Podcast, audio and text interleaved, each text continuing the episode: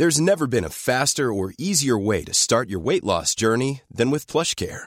PlushCare accepts most insurance plans and gives you online access to board-certified physicians who can prescribe FDA-approved weight loss medications like Wigovi and Zepbound for those who qualify. Take charge of your health and speak with a board-certified physician about a weight loss plan that's right for you. Get started today at plushcare.com slash weight loss. That's plushcare.com slash weight loss. plushcare.com slash weight loss. Toute nouvelle technologie invente des artistes. Monsieur Nikon, en 62, quand il a inventé le Nikon Reflex, il a inventé des milliers de photographes. Steve Jobs a inventé des millions d'artistes. Donc c'est un industriel qui invente des artistes et non pas le contraire. Donc je m'appelle Jean-Marie euh, Perrier, accessoirement photographe, euh, metteur en scène, publicitaire, dans l'édition. Voilà. Le musée des, musée des sons. Le musée des sons. Bonjour et bienvenue dans le musée des sons. Une fois par mois, avec Ambre, nous entrons dans la tête d'une personnalité en passant par ses oreilles. Parce que dans un monde où tout peut se montrer, il reste des choses qu'on ne peut qu'écouter. Par exemple, Flore, dans le film Blow Up de Antonioni, un photographe découvre un meurtre en agrandissant un de ses tirages. Mais dans Blow Out de Brian De Palma, c'est grâce au son qu'un jeune bruiteur découvre un crime. C'est vrai que le son peut être un témoin infaillible. Et justement, au croisement de la science et de l'art, l'artiste américain Bernie Krause a démontré les ravages de la déforestation en enregistrant les sons de différents écosystèmes à des années d'intervalle. Comme il le dit lui-même, une image vaut mille mots, mais parfois un son vaut mille images. Et l'image, notre invité connaît ça mieux que personne. Dans les années 60, pendant que les yéyés se chargeaient de la bande-son, Jean-Marie Perrier, lui, les prenait en photo. Les plus grands artistes sont passés devant son objectif pour des clichés désormais cultes. S'il est aujourd'hui auteur et éditeur, on l'a aussi connu cinéaste et publicitaire, avec une vraie science des jingles qui restent en tête. Jean-Marie Perrier, ce n'est pas qu'un œil, c'est aussi une oreille. Aujourd'hui, il nous raconte les sons qui se cachent derrière ses photos et nous fait visiter sa sonothèque intime. Bienvenue dans le musée des sons de Jean-Marie Perrier.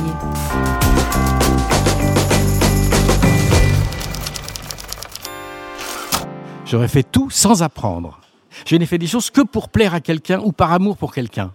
Sans ça, je fais rien, moi. Je reste dans mon plumard tranquille. J'ai fait de la photo pour Daniel Philippaki, ensuite euh, du cinéma pour Dutron, ensuite de la publicité parce que j'étais tombé fou bon, pour aller vivre en Amérique. Ensuite, je me suis mis à, faire le journal Elle parce que c'est ma sœur qui le dirigeait. Sans ça, j'aurais jamais fait de photos de mode. Moi, j'étais du alors j'étais quand même plus rock que couture, hein, bon. Et ensuite, je me suis mis à écrire parce que, parce que je suis vieux, voilà. Si je photographie quelqu'un, pendant le moment où je fais la photo, pendant la séance, je l'aime. Voilà, point. Sans ça, je peux pas le photographier bien. Parce que pour moi, photographier quelqu'un, c'est le mettre en valeur. C'est le rendre beau. Et tout le monde peut être rendu beau si c'est photographié par quelqu'un qui décide qu'il l'aime. Ce qui n'est pas le cas de tout le monde, parce qu'il y a beaucoup de photographes qui adorent vous détruire en, vous photographiant. Hein. C'est très à la mode, j'ai horreur de ça. Les photos étaient toujours mises en scène. Au départ, on m'avait demandé, mais quand j'étais jeune, j'avais quoi 17 ans, je travaillais à Match au départ pendant, pendant un an, et on m'avait demandé de faire des photos, mais carrément des trucs de paparazzi. Alors là, plus nul que moi, il n'y a pas au monde. On m'avait demandé de suivre Brigitte Bardot parce que son mari, Jacques Charrier, était parti à l'armée. Donc le rédacteur en chef m'avait dit, bon, euh, tu te démerdes, il faut une photo de Bardot en gros plan en train de pleurer. Tu t'ébrouilles, tu la suis. Pendant trois mois, j'ai suivi. Hein.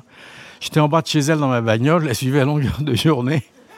Et, un jour, me retrouve dans la forêt de Louvciennes.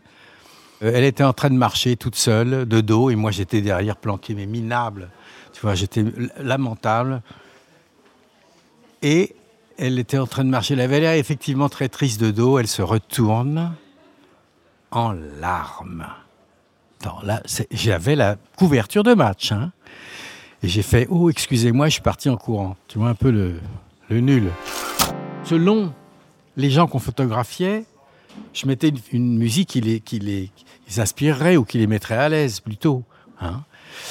Donc c'était, c'était agréable. Et puis il n'y avait pas toutes ces phrases. Euh, Parce que c'est toutes les bêtises que vous disent les photographes, genre, refais le, oh, s'il te plaît, fais-moi, oui, donne-moi tout et toutes ces conneries. Non, mais c'est lamentable. Hein. Les photographes, il faut avoir un peu d'humilité, parce que les mecs, ils ont un petit pouvoir pendant un moment, là. C'est vrai que c'est quand même une situation extraordinaire d'être photographe. C'est quand même des rares métiers. Vous pouvez dire à quelqu'un que vous connaissez pas, un président de la République, euh, tournez un peu la tête à droite, quoi. C'est quand même hallucinant. Moi, ça m'intéresse pas la réalité. Il y a des photographes très doués pour ça. Il y a des grands photographes qui montrent la vérité, la réalité. Moi, je m'en fous complètement. Je mens, moi. Moi, je fais du spectacle, donc du mensonge. Tout est mis en scène, tout est faux. Et ce qui m'amuse, c'est que, en réalité, même en voulant faire le plus faux possible, le plus mis en, finalement, la réalité de eux, en tout cas, elle ressort. Mais pas de l'époque, parce que souvent les gens me disent, ah, vos photos ressemblent, euh, ce sont les années 60. Non, pas du tout. C'est pas les années 60. C'est ça représente les rêves des mômes des années 60.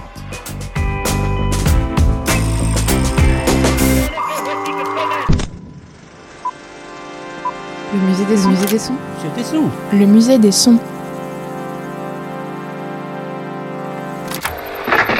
Allô? Qu'est-ce qu'il y a? Je te réveille? Le premier son de ma journée, c'est ma petite chienne. Oh, j'ai une petite chienne. Mais alors, elle m'a transformé ma vie. Elle s'appelle Daffy, c'est un petit cocker anglais, c'est-à-dire noir avec une cravate blanche. C'est ma fille qui me l'a donné il y a 13 ans. Cette chienne m'a changé ma vie. D'abord, elle dort là, à côté de moi, contre ma joue. Donc le premier son du matin, c'est ma petite chienne qui fait oh oh parce qu'elle a envie de pisser, voilà. Bon, donc je descends et elle va pisser. Le son d'une séance photo, qu'est-ce que c'est le son d'une séance photo? Putain, ça fait tellement longtemps. Bah, c'est le moment où on dit tiens si on arrêtait pour boire un coup, par exemple. C'est le plus beau son que je connaisse.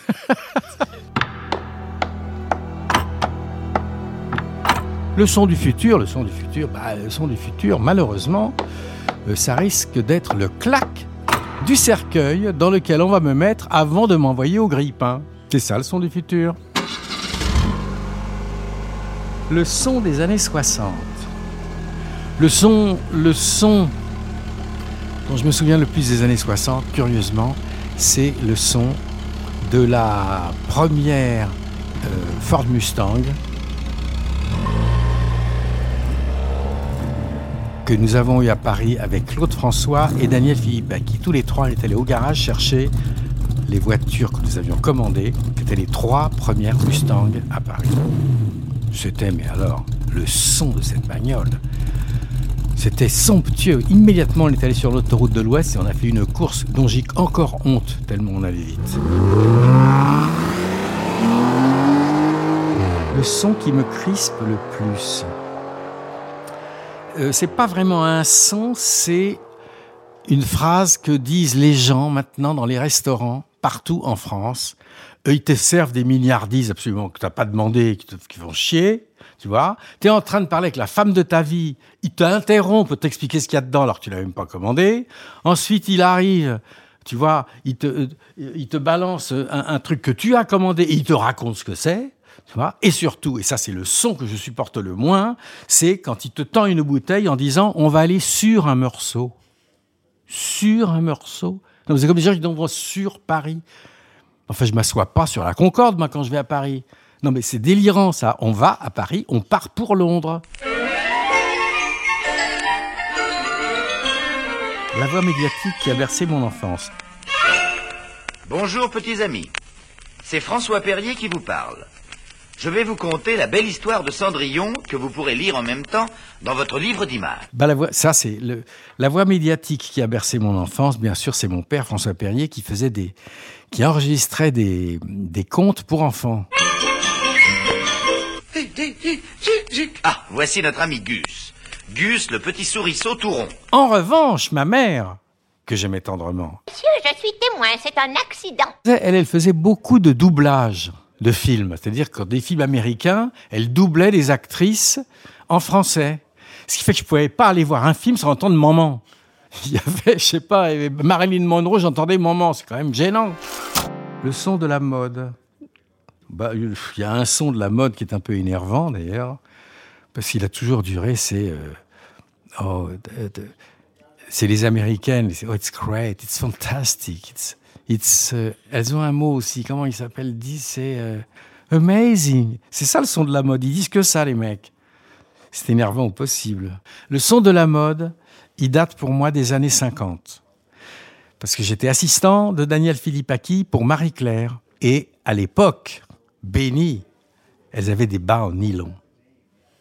Et le bruit des ongles des femmes sur les bas à nylon, c'était d'une beauté, vous pouvez pas savoir. Le son d'une bonne photo, oui, alors ça, c'est le son de l'enveloppe que tu ouvres avec le chèque qu'on t'a envoyé parce qu'on t'a acheté la photo. Le son d'une mauvaise photo, c'est le son de l'enveloppe que tu ouvres pour te renvoyer la photo qu'on n'a pas publiée.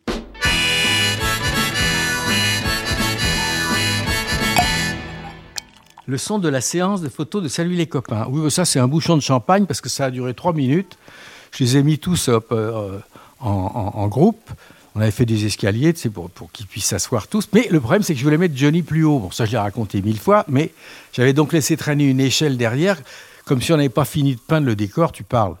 Au dernier moment, donc, j'ai mis tout le monde, parce que moi, je voulais mettre Johnny Hallyday plus haut, parce que c'est normal. hein. C'était le premier, hein, donc c'était normal.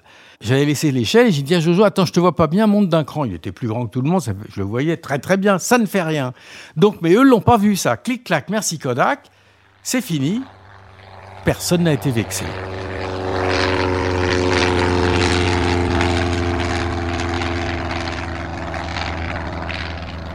Le son qui me fait voyager. Il y a. On prenait des avions. Je souviens, avec Dutron, on avait pris un avion parce que je voulais parler avec lui euh, seul. Donc je lui ai dit bah tiens, on va aller en Inde pour faire des photos. Hein, c'est central comme endroit. Donc je l'emmène. On part pour Bombay. À Bombay, on attend trois jours. Puis on prend un avion de la TWA Bombay, Ceylan, parce qu'on voulait aller à Ceylan, au Sri Lanka là. Dans l'avion, qui est TWA, c'est-à-dire qu'il n'y a que des Américains. N'y a pas une personne qui parle français et lui ne parle pas un mot d'anglais. Et moi, je m'endors. Et comme d'habitude, quand je me réveille deux heures plus tard, l'avion était devenu fou. Non mais vraiment, parce que cette particularité qu'il avait, parce que c'est un type absolu, je ne sais pas, il a une insolence et une, une folie dans la tête. À chaque fois qu'on allait dans un restaurant, dans un hôtel, n'importe où, à, la fin de la soirée, la patronne était debout avec le slip sur la tête, en train de, c'était délirant, toujours. Dès qu'il y avait quelqu'un de fou, il attirait du tronc. Donc l'avion est fou, là. C'est-à-dire qu'il y a des bonnes femmes qui dansent sur, les sièges. Le steward a son slip sur la tête. Le commandant de bord a laissé son copilote et il est venu pour voir. Et il ne parlait pas un mot d'anglais. Comment il a fait? Mais je ne sais pas comment il a fait. Et il y avait deux hôtesses. Alors des beautés, des violoncelles à tomber par terre. On leur dit bon les filles, enfin moi je parle anglais, donc je dire, euh, bon les filles, on va à Ceylan, vous venez avec nous. On avait une semaine. Elles disent mais on voudrait bien, mais on peut pas parce que c'est une escale. On va à, Hong Kong nous. Ah pas grave. À Ceylan, boum, je descends, j'achète les bifetons et on va à Hong Kong avec elles. Et là, j'avais pris une suite dans le Hilton parce que c'était l'hôtel de tous les équipages. Et pendant trois jours et trois nuits, on a tenu table ouverte pour tous les équipages. Les mecs dans la tour de contrôle, ils étaient là, ils disaient au type qui allait atterrir, ça se passe au 307. Bon, et pendant trois jours et trois nuits, il y avait un but fait pentagruélique au milieu et des, et des équipages qui arrivaient à longueur de jour et de nuit. C'était incroyable. Le son de Johnny Hallyday, bah, c'est surtout une phrase, c'est la première qu'il m'a dit quand je l'ai rencontré.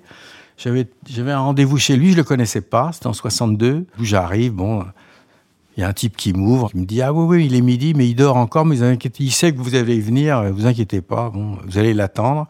Je rentre, il me prend par le bras, il m'emmène, il ouvre une porte, il me met, il me dit Attendez là, tranquille, hop.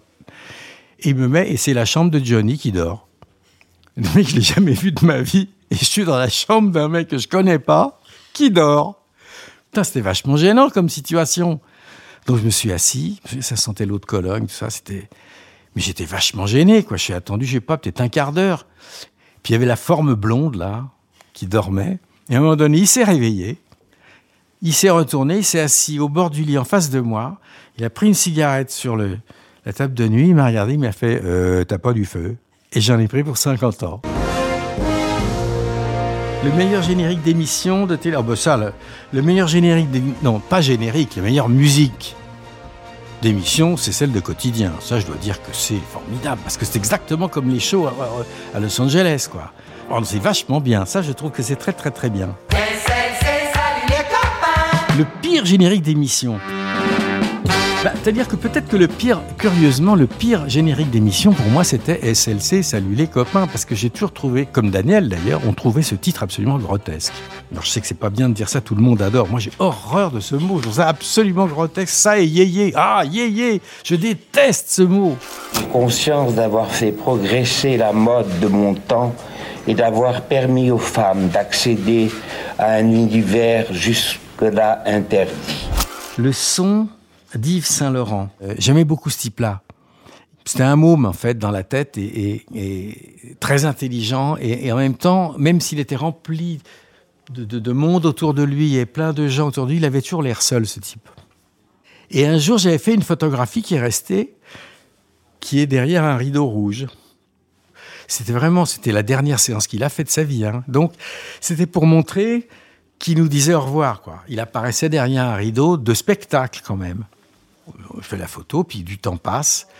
Quelques années passent, et un jour je le croise au Matisse, qui était une boîte formidable de les années 90. C'est la dernière boîte dans laquelle j'allais, qui s'appelait le Matisse. qui était- une petite boîte, il y avait très peu de, place, mais c'était extraordinaire cet endroit.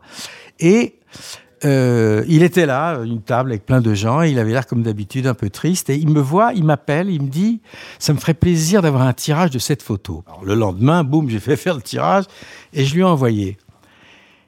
Et c'était bien presque avant sa mort, mais ça, je ne pouvais pas le savoir.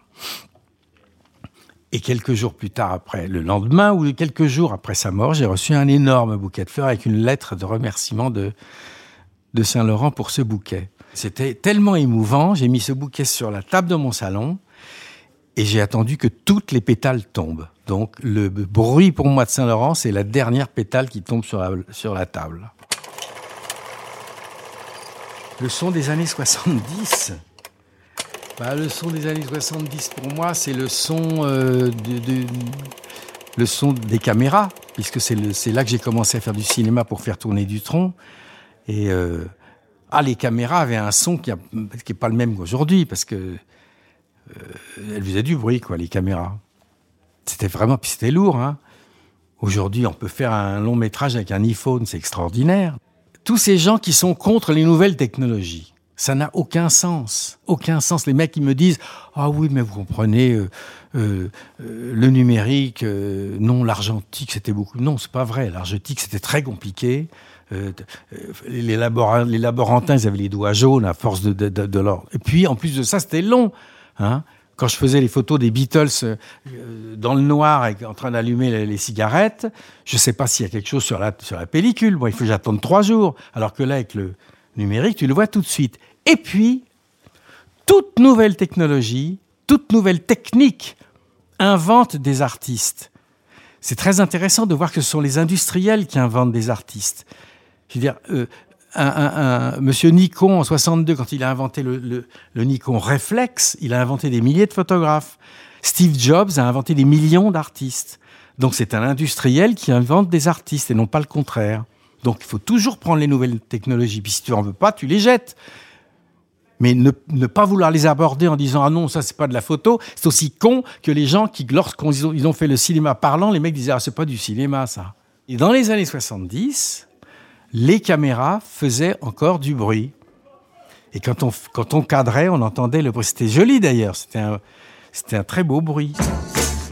Le son de Jacques Dutronc.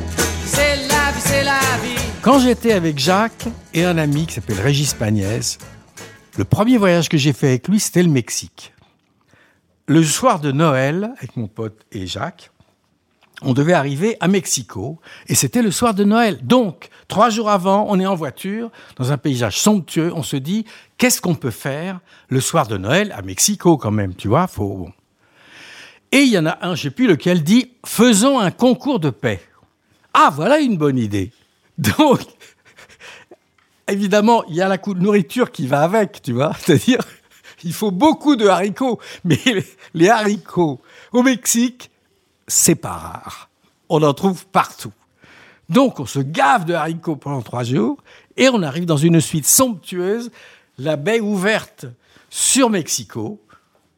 Et on a fait un concours de paix absolument extraordinaire.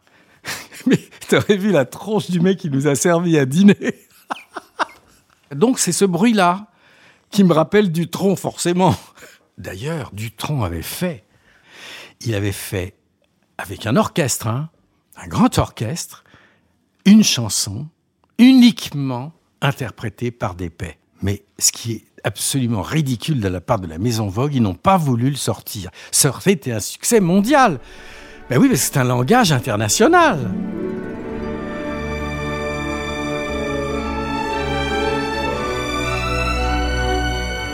Oui, un son qui me fait pleurer, ça pourrait plutôt être une musique, effectivement.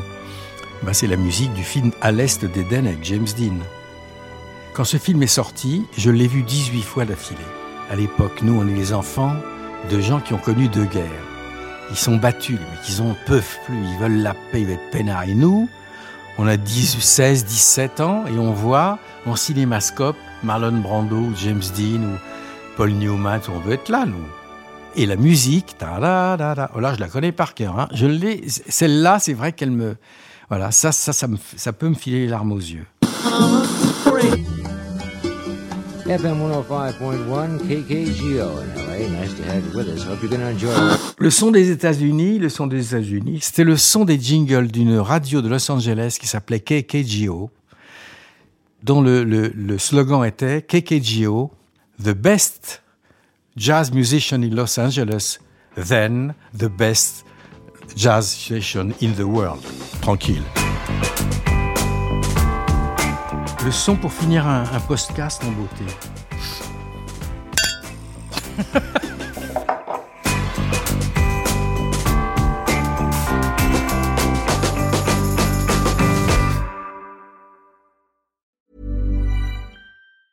Planning for your next trip?